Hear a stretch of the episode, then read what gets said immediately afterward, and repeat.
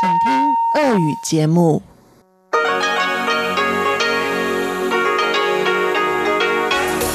В эфире Международное радио Тайваня. Здравствуйте, дорогие друзья! Вы слушаете Международное радио Тайваня в студии у микрофона Чечена Кулар. Сегодня 27 сентября, пятница. В ближайший час вас ждут выпуск главных новостей и тематические передачи. Передача «Азия в современном мире» с Андреем Солодовым, передача «Экскурсия на Формозу» с Марией Ли и в завершении сегодняшнего эфира «Ностальгия» с Лилией Оставайтесь с нами.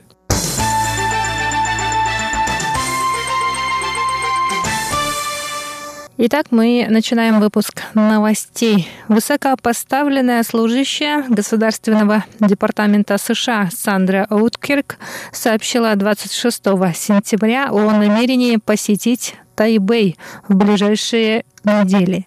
Уткирк заявила, что тем самым она хочет показать поддержку Тайваню, который потерял двух дипломатических союзников недели ранее. Сандра Оутквирк занимает пост руководителя отдела по работе со странами-экспортерами нефти в Бюро по делам Восточной Азии и Тихоокеанского региона, а также служит заместителем помощника государственного секретаря США по делам Австралии, Новой Зеландии и Тихоокеанских островов. Оуткирк сказала, что была очень расстроена решением двух тихоокеанских стран, разорвавших дипломатические отношения с Тайванем Тайванем. По ее словам, Тайвань – история демократического успеха, надежный партнер и сила добра в мире. А Америка всегда будет считать тайваньскую демократию примером, который должен быть поддержан всем миром. Политик также заявила о желании сохранить мир и стабильность в Тайваньском проливе.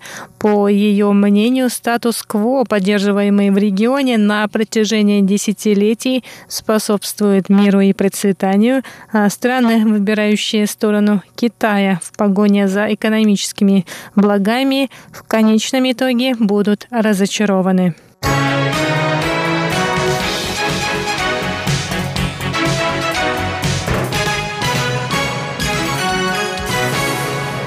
Конференция с участием тайваньских высокопоставленных лиц прошла 26 сентября в Центре стратегических и международных исследований в Вашингтоне. Тайваньские официальные лица обсудили с американскими коллегами нынешнее состояние отношений двух стран, а также развитие стран Латинской Америки и Карибского региона. Представитель Тайваня в США Стэнли Гау рассказал, что Тайвань и США тесно сотрудничают в вопросах, касающихся этих двух регионов. По его словам, Тайвань и Соединенные Штаты Америки держат обещание о содействии устойчивому экономическому росту, улучшению политического управления и развитию гражданского общества. Стэнли Гао также добавил, что Тайвань в качестве ключевого партнера США и силы добра в мире продолжит защищать ценности и интересы не только стран Индо-Тихоокеанского региона и Латинской Америки, но и всего мира. Руководитель Департамента по делам стран Латинской Америки тайваньского МИДа Юйда Лэй поблагодарил участников конференции в Вашингтоне.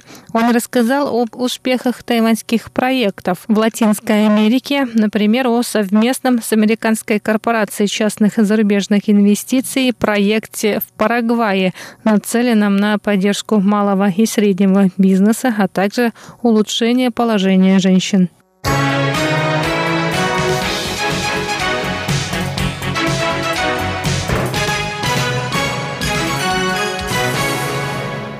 Министерство иностранных дел Китайской республики Тайвань прокомментировало 27 сентября заявление помощника министра обороны по вопросам безопасности в Индо-Тихоокеанском регионе Рэндала Шрайвера о возможности разрыва дипломатических отношений с Тайванем со стороны Палау и Маршаловых островов. В тайваньском МИДе заверили, что отношения с двумя дипломатическими союзниками стабильны, несмотря на экономическое давление на эти страны со стороны Китайской Народной Республики. Днем ранее Шрайвер заявил, что Китай использует методы давления на Тихоокеанские страны, покушаясь на их суверенитет, чтобы они действовали в интересах Пекина. По его словам, методы давления включают экономическую экспансию и дипломатию долговых ловушек. В МИДе Тайваня подчеркнули, что Тайвань и страны, разделяющие схожие ценности, продолжат защищать демократию и свободу в странах Тихоокеанского региона. Кроме того, Тайвань направил председателя Совета по делам коренных народов Исьяна Парода в Палау для участия в 25-летней годовщине независимости этой страны.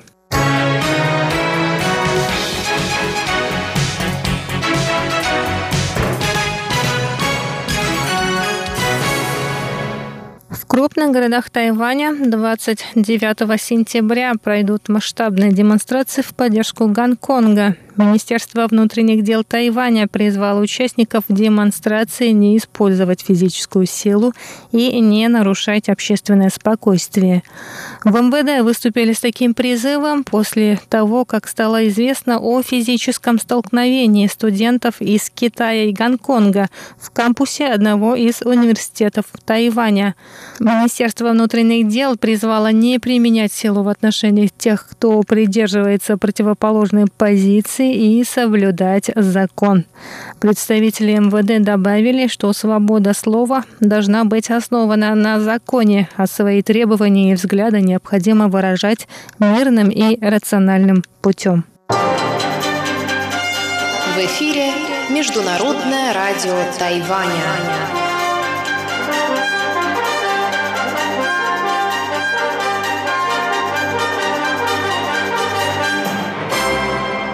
Итак, дорогие друзья, на этом выпуск новостей подходит к концу. О главных событиях этого дня вам рассказала Чечена Кулар.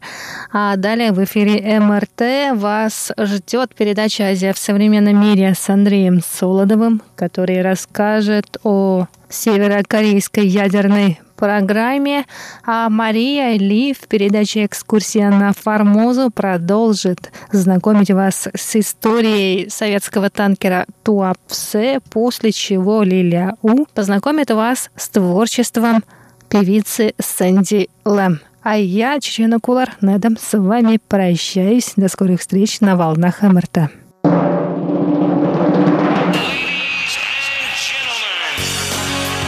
Эфире Международное радио Тайваня.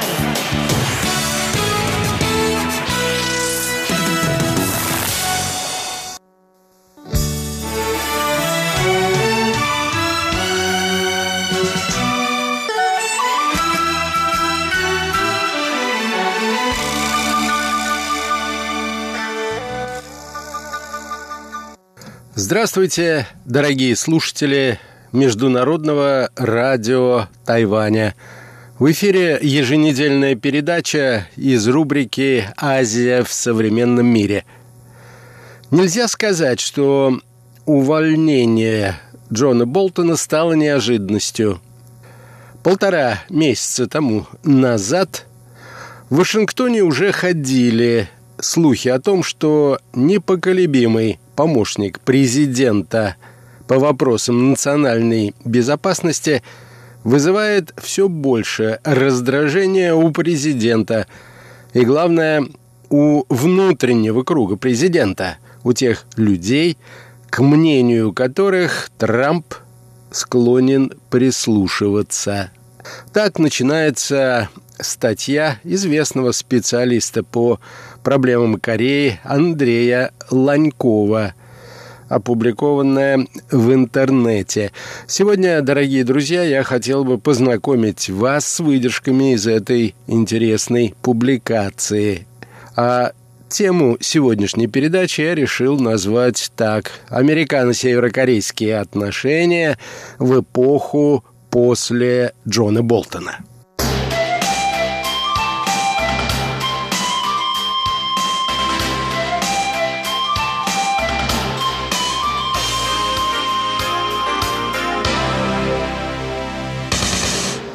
Действительно, пишет автор, Болтон резко выделялся на фоне нынешнего окружения президента Трампа. В первую очередь тем, что он являлся человеком с принципами, который пошел на госслужбу в первую очередь для того, чтобы эти принципы проводить в жизнь, не кланяясь перед начальством и не задумываясь о перспективах личного продвижения – Болтон является самым ястребимым из всех патентованных вашингтонских ястребов. Не мое дело гадать о том, как скажется отставка Болтона на политике США в целом. Но вот для политики в отношении Корейского полуострова отставка эта может стать немаловажным событием. В последний год Дональд Трамп был настроен на достижение компромисса с Северной Кореей и готов проявлять немалую уступчивость во время переговоров. Можно спорить о том, чем вызвана готовность Трампа идти на уступки. По этому поводу существует как минимум две версии – с одной стороны, большинство комментаторов, которые в своей массе относятся к Дональду Трампу недоброжелательно, полагают, что президент просто хочет подписать с Пхеньяном какое-то соглашение, которое можно представить избирателям как соглашение о денуклеаризации Северной Кореи.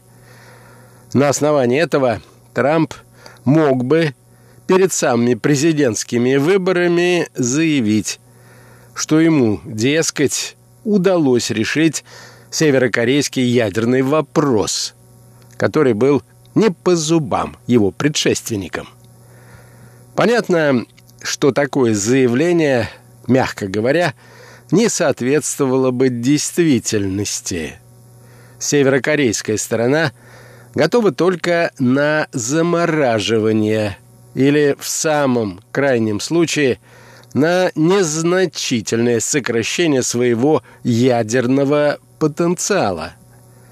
Так что при любом реалистически мыслимом варианте компромиссного соглашения в распоряжении Пхеньяна останутся десятки ядерных зарядов – часть производственных мощностей, которые позволят изготовлять новые заряды, и, наконец, средства доставки этих зарядов.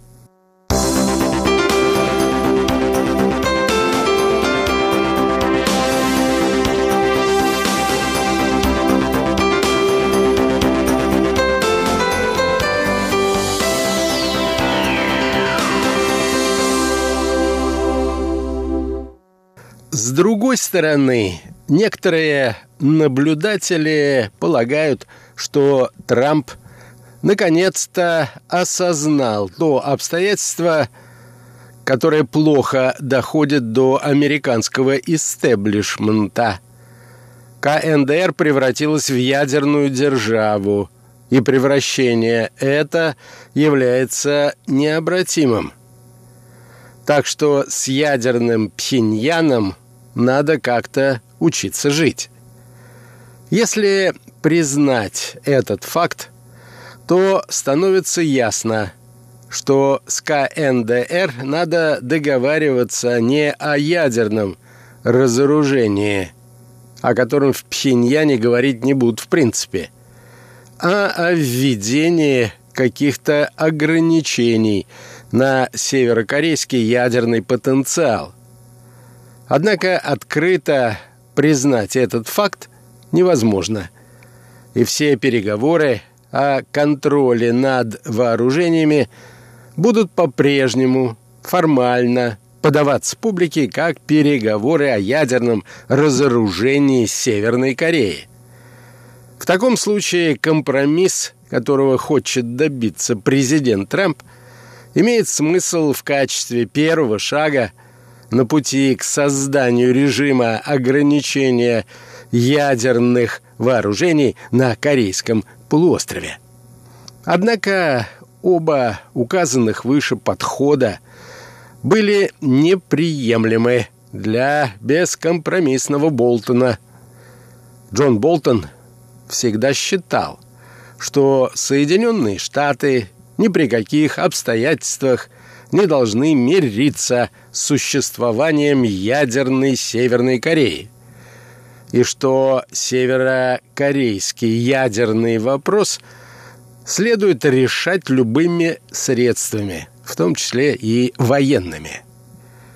Объективно говоря, в распоряжении Соединенных Штатов уже давно нет средств, с помощью которых они бы могли заставить КНДР отказаться от ядерного оружия. Но Болтон не был готов признать это грустное обстоятельство и добивался того, чтобы президент не подписывал соглашений, которые бы ставили под угрозу ядерное разоружение Северной Кореи в качестве конечной и единственно приемлемой цели американской политики на Корейском полуострове. Его лозунгом было «все или ничего». В конкретной ситуации, объясняет автор, это, естественно, означало, что американцы, поскольку они не могут получить всего, не получат ничего. Но Болтон этого не понимал и не хотел понимать.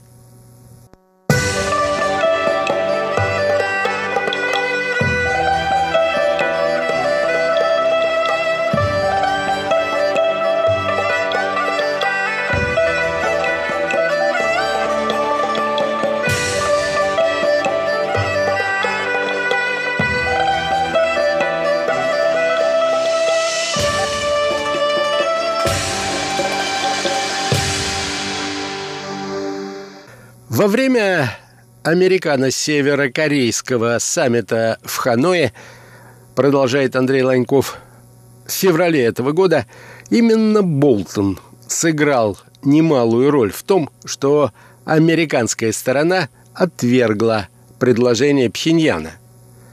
КНДР тогда предложила закрыть исследовательский центр по производству ядерного оружия в Йонбёне – в обмен на полное снятие экономических санкций. Если бы американцы тогда согласились на это предложение, это означало бы, что Северная Корея отказывается от всей плутониевой программы. Уже, в общем, не очень плохо. Равно как и отчасти урановой программы. При этом Северная Корея сохранила бы способность производить некоторое количество урановых зарядов, равно как и средств доставки ядерного оружия. Разумеется, в распоряжении Пхеньяна оставались бы и все уже произведенные заряды, численность которых приближается к сотне. С другой стороны, раз согласившись на снятие с Пхеньяна санкций ООН, США совершили бы необратимый шаг. В нынешних условиях очевидно, что ни Китай, ни Россия, которые в 2016-17 годах в целом поддерживали позицию США – по Северной Корее согласятся сейчас поддержать отмену санкций. Так что санкции сейчас можно снять, но потом их невозможно будет вернуть. Поэтому соглашение, которое в Ханое представляли бы временным, скорее всего, стало бы постоянным. Неясно при этом, готов ли был Трамп в Ханое согласиться на такой компромисс. Против резко выступил Болтон и его окружение, равно как и большинство американских экспертов по ядерной дипломатии. Эти люди сочли, что северокорейские условия неприемлемы. В чем-то их можно понять. Фактически КНДР предлагала признать себя в качестве ядерной державы, ибо после заключения такого соглашения Соединенные Штаты теряли бы основные рычаги воздействия на Пхеньян.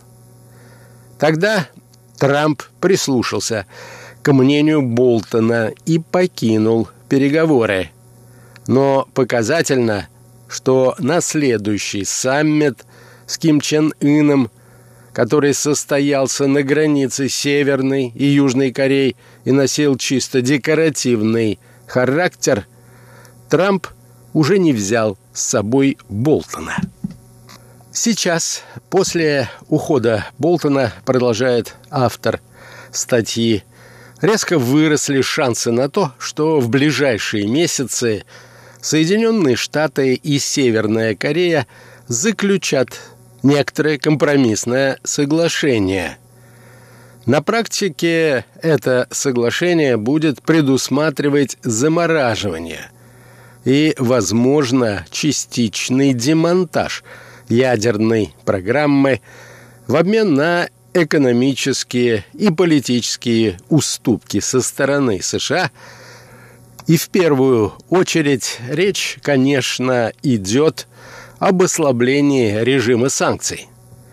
Скорее всего, в соглашении будет предусматриваться закрытие не только Центра по производству ядерного оружия в Йонбёне, но и нескольких других центров, о существовании которых известно американской разведке – эти центры будут установлены и, возможно, частично демонтированы.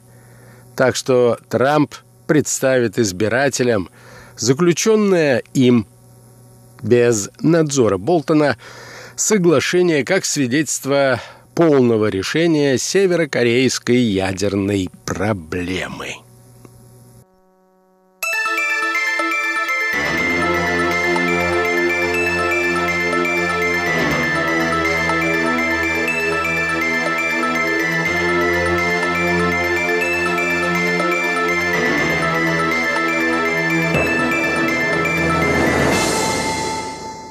Понятно, продолжает автор, что подобное соглашение на практике приблизит Соединенные Штаты не к решению северокорейской ядерной проблемы, а к признанию КНДР в качестве де-факто ядерной державы. Понятно и то, что американские правые, те из них, кто понимают ситуацию, и не испытывают причин демонстрировать преданность Трампу, выступят против. Не понравится оно и демократам, просто в силу того, что его подписал ненавистный им Дональд Трамп. Однако, возможно, наблюдателей должно волновать другое. Как подобный компромисс который стал выглядеть куда более достижимым после ухода Болтона, повлияет на интересы России и иных стран этого региона. Влияние будет, скорее всего, неоднозначным. С одной стороны, ядерное разоружение КНДР действительно недостижимо – и значит, надо искать реалистичные компромиссные решения.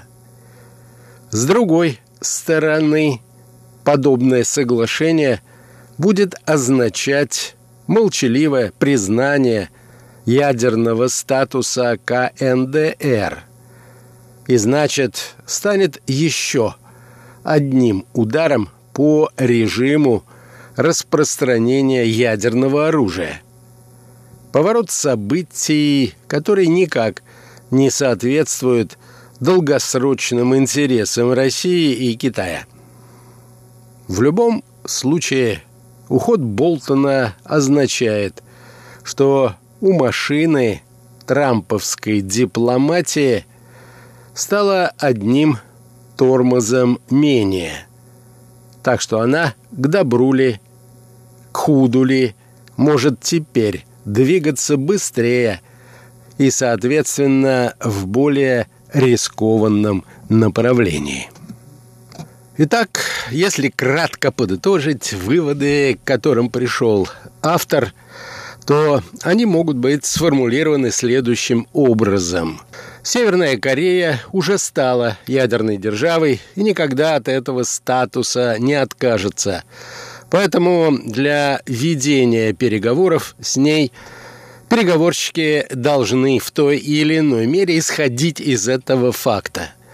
Если исходить из этого факта и пытаться добиться успехов в переговорах, то становится очевидно, что переговорщики должны требовать сокращения или замораживания ядерной программы Кореи в обмен на снятие полное или частичное экономических санкций против этого государства – в сущности, если бы удалось договориться о замораживании ядерной программы, о сокращении ядерного потенциала, это было бы весьма существенным достижением, как полагает автор статьи.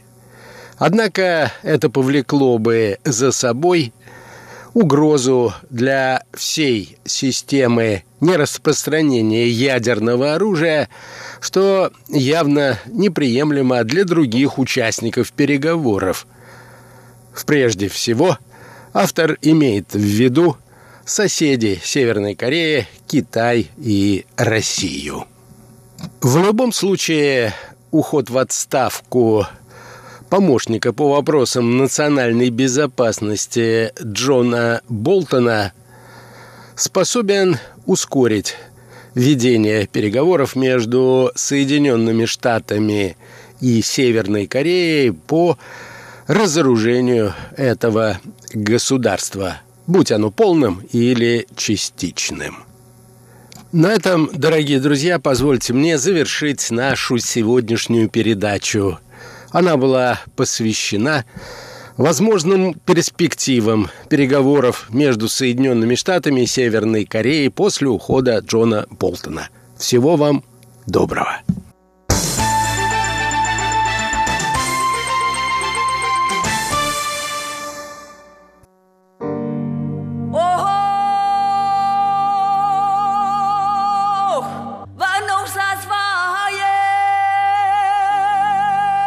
Экскурсия на Формозу.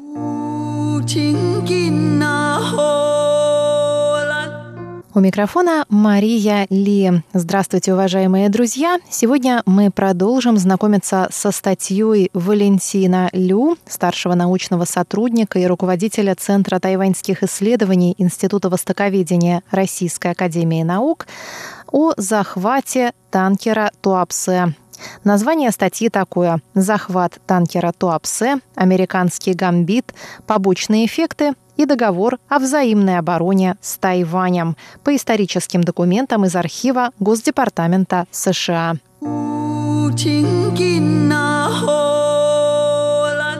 Прошлый раз мы познакомились с фрагментами из телефонного разговора президента США Дуайта Эйзенхауэра и госсекретаря Джона Далласа, который состоялся 16 июня 1954 года, то есть ровно за неделю до захвата танкера Туапсе.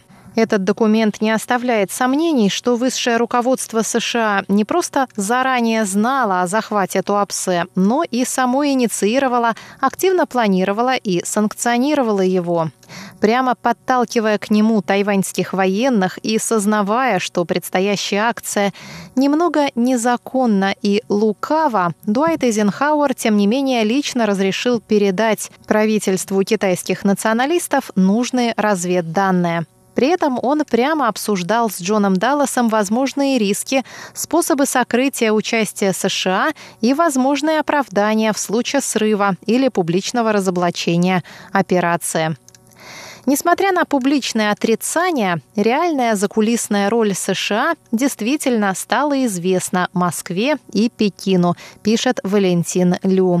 Два офицера разведки военно-морских сил национального правительства, бежавшие в КНР вскоре после инцидента, подтвердили, что американские спецслужбы не просто передали разведданные о движении танкера, но от начала и до конца контролировали операцию эскортировали Туапсе, следили за его захватом, досмотрели танкер и изъяли судовые документы в порту Гаусюна.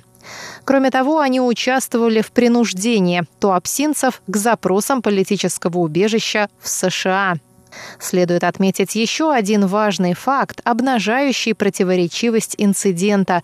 Всего за сутки до захвата танкера с американской стороны звучали и отрезвляющие голоса, предостерегающие от этой провокации в связи с ее незаконностью и возможными негативными последствиями для США.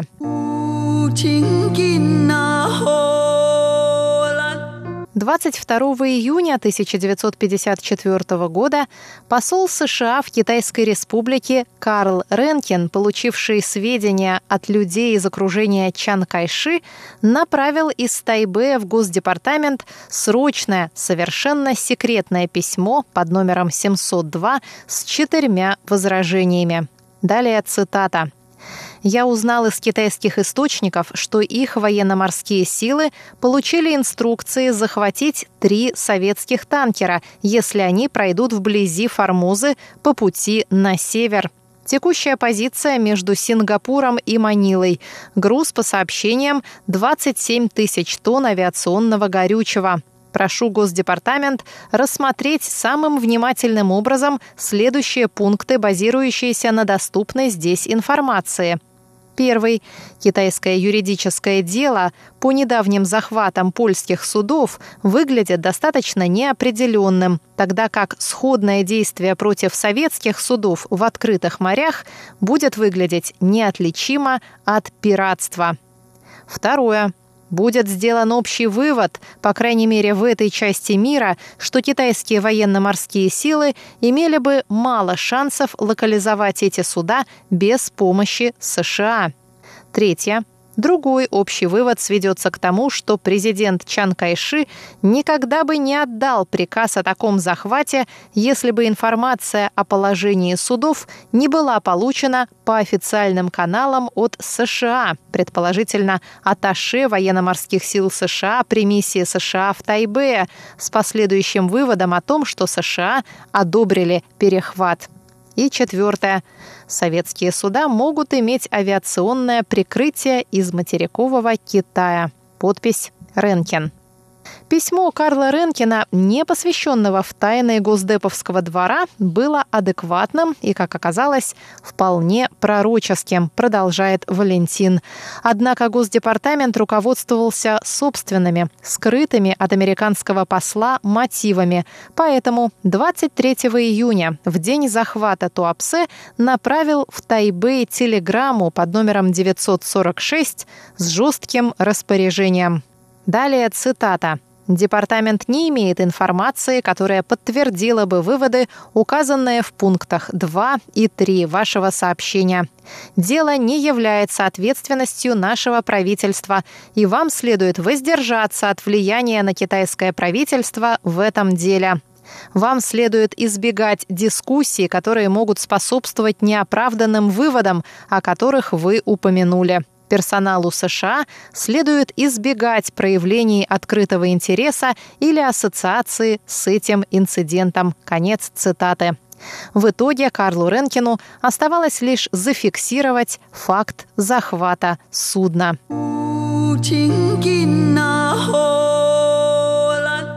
Дальнейшее развитие событий. 24 июня посол США в Тайбе направил в Госдепартамент новое письмо с описанием событий суточной давности. Эскорт из двух китайских эсминцев в 8 часов утра местного времени 23 июня остановил и взял на абордаж советский танкер Туапсе на полпути между Лусоном и Формозой. После сидячей забастовки команды танкера в течение нескольких часов судно было приведено в Гаусюн в 7 утра 24 июня. Отмечу, что здесь и далее под словами «китайский» надо понимать Китайскую республику, правительство которой эвакуировалось на Тайвань в 1949 году. Далее продолжение письма Ренкина. Второй советский танкер «Ленинград» обнаружен у берегов Индокитая следующим тем же курсом, что и Туапсе. Китайские военно-морские силы ждут прибытия Ленинграда и рассчитывают принять судно поздно вечером 25 июня. Ренкин. Конец цитаты. Значимость донесений Карла Ренкина, пишет Валентин, заключается в том, что они обнажают острые разногласия, сразу возникшие между дипломатами и военными как с тайваньской, так и с американской стороны. В чуть более позднем меморандуме Джону Далласу от 19 августа дело Туапсе было обобщено следующим образом. Далее цитата. Военно-морские силы китайских националистов перехватили танкер Туапсе 23 июня между Лусоном и Формозой. Он был приведен в формозский порт Гаусюн, где удерживается до сих пор. Китайцы пытаются побудить к дезертирству членов команды китайцы использовали полученные от нас морские разведданные при перехвате этого судна и двух ранее захваченных польских судов. Конец цитаты. Согласно докладу шефа ЦРУ Алана Далласа на заседании Совета национальной безопасности 29 июля события развивались так. И снова цитата. После захвата танкера все советские и китайские суда получили приказ зайти в ближайшие порты на время, необходимое для анализа происходящего.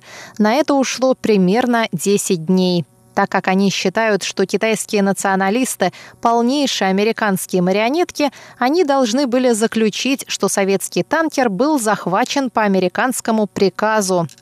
Далее они должны были заключить, что это было первым шагом в выполнении американской политики по перехвату всех судовых перевозок коммунистов в этом районе. Они решили, что не могут мириться с этим без борьбы и решили отныне предоставлять военно-морскую и авиационную защиту своим судам. Конец цитаты.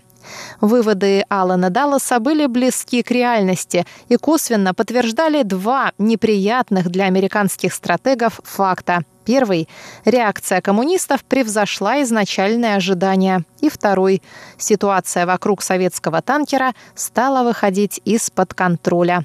Продолжение истории в следующей передаче «Экскурсия на Формозу». С вами была Мария Ли.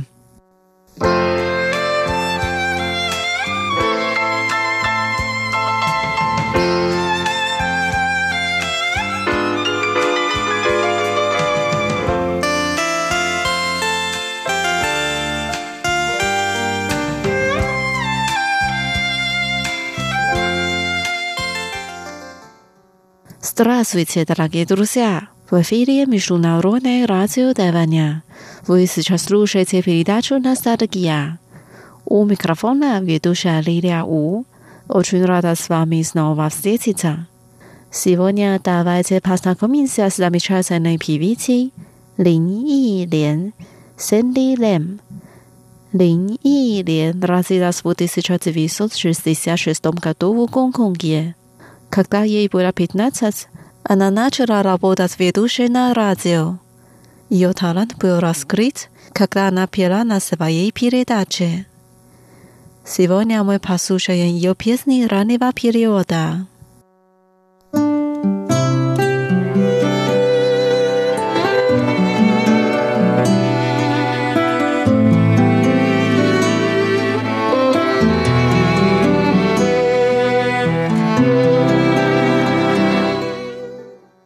Первая песня называется «По крайней мере, ты со мной». «Чишао хай йо ни». В песне так поется «Если мне нужно бросить весь мир, по крайней мере, ты со мной. Мне стоит дорожить с тобой». thank you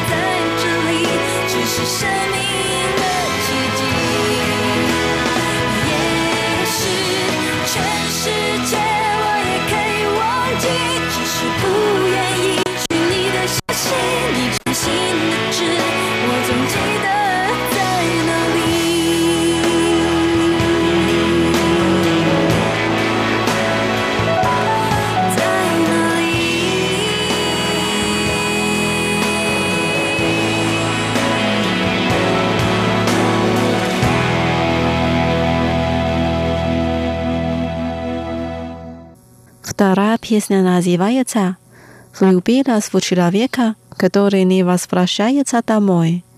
«Ай шан и ге бу. Она так поет. «Я влюбилась в человека, который не возвращается домой. Я жду, но дверь никогда не открывается».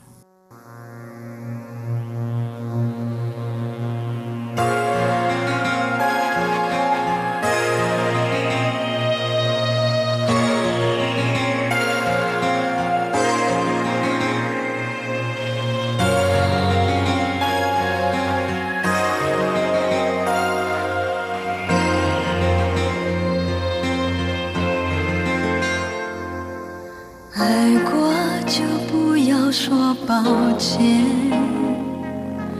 毕竟我们走过这一回。从来我就不曾后悔初见那时美丽的相约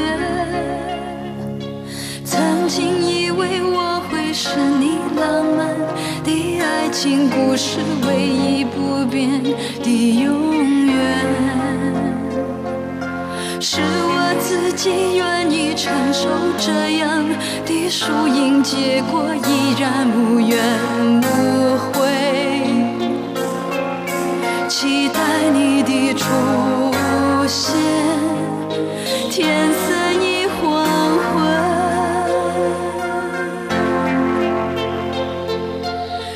上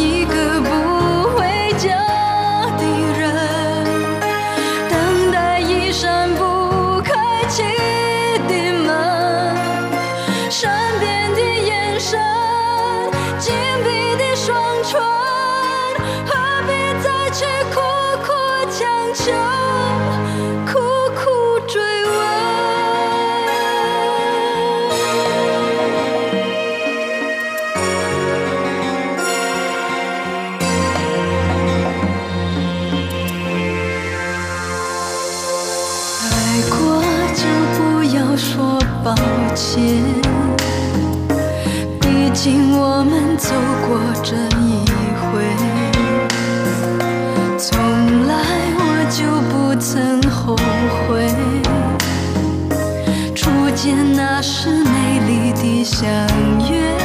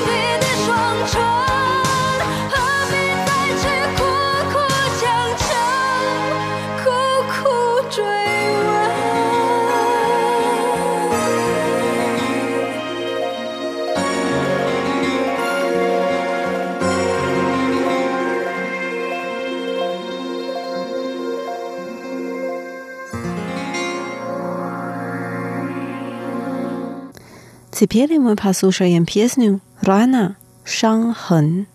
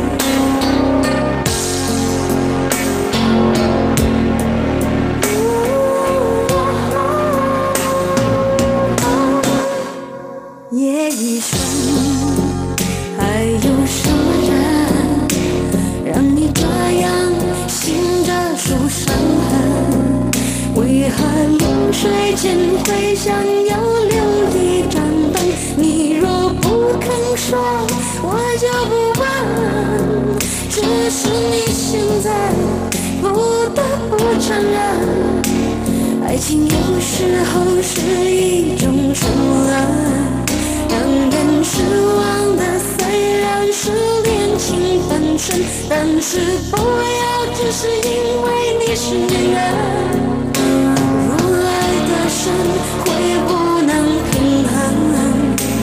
为情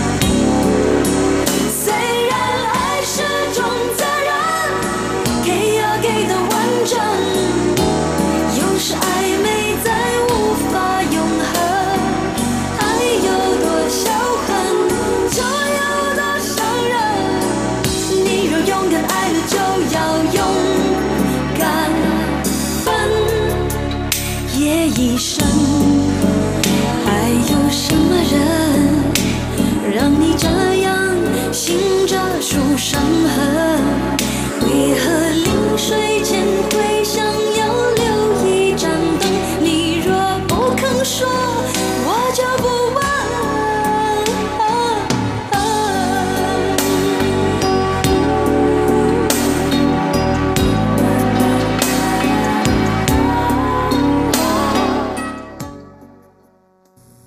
Дорогие друзья, с вами была Лилия. Сегодня мы познакомились с PVC 林忆莲 Sandy Lam.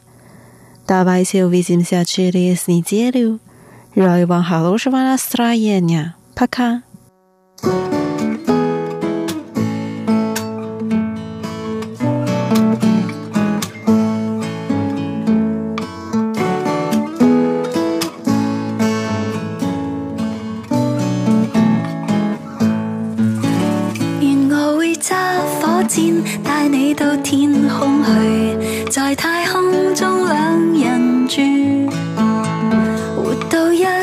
衰，都一般心醉。